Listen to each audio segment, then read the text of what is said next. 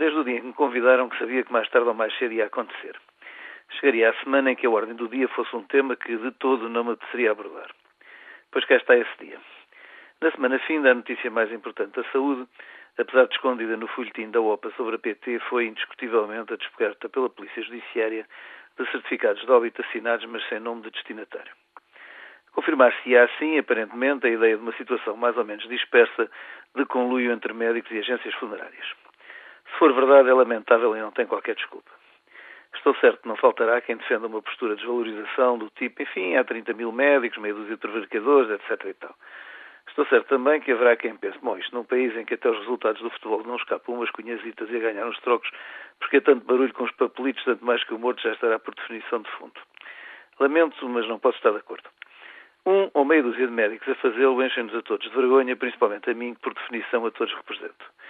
Quando a sociedade pede a um grupo profissional que desempenhe uma função de autoridade, está a delegar nesse grupo uma importante função de defesa da organização e do bem-estar coletivo. Violar uma delegação de tal teor é uma traição inominável. Quando alguém, seja médico, engenheiro, jurista ou político, desempenha funções em nome de todos, está na realidade a assumir a responsabilidade inerente a quem dirige. Quando numa sociedade os dirigentes são corruptos, incapazes ou simplesmente negligentes, o caminho para a destruição está logo ali.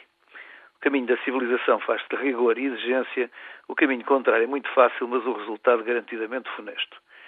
Acresce que um médico não é simplesmente alguém que sabe de biologia e maneja umas técnicas.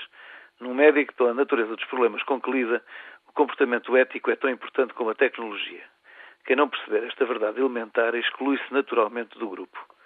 Estou seguro que, na maioria dos casos que aconteceram no concreto, nada de muito mal terá resultado. Provavelmente os indivíduos identificados como tendo morrido de acidente vascular ou outra coisa qualquer, inventada pela liberdade poética de quem preferiu não sair de casa, terão morrido de uma qualquer causa natural e provavelmente não terão existido crimes por desvendar.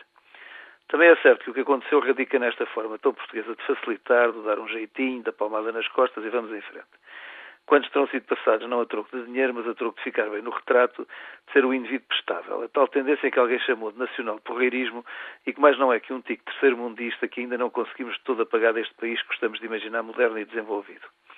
Não encontro, apesar disso, qualquer motivo de desculpa. Nem mesmo saber que noutras paragens da Europa comunitária se passam escândalos deste ou pior teor.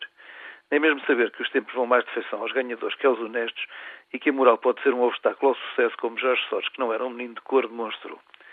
Espero que as investigações prossigam e a verdade venha à superfície. Se o que parece, por infelicidade, se vier a revelar real, espero que os órgãos disciplinares da Ordem afastem por muito tempo quem provavelmente nunca deveria ter sido um de nós. Há muitos anos vivi um episódio que, em jeito de epílogo, não posso deixar de contar. Estava na Alemanha, mais concretamente em Bremen, às nove da manhã, atravessar a bela praça em que fica a Câmara Municipal e encontrei repleta de vendedores de flores, frutas e hortaliças. Era meio-dia e estava sentado nessa mesma praça, numa esplanada, olhando em volta à limpeza absoluta. Nem um papel, nem uma folha, nem uma pétala, nem um cigarro, num chão que parecia ter sido lavado pedra por pedra. Não me contive e comentei por uma colega alemã. Isto realmente os povos são diferentes. Depois de uma feira numa praça neste estado era impossível na minha terra. A resposta não podia ser mais esclarecedora. Estás enganado. As pessoas são iguais em toda a parte. O que difere são as multas.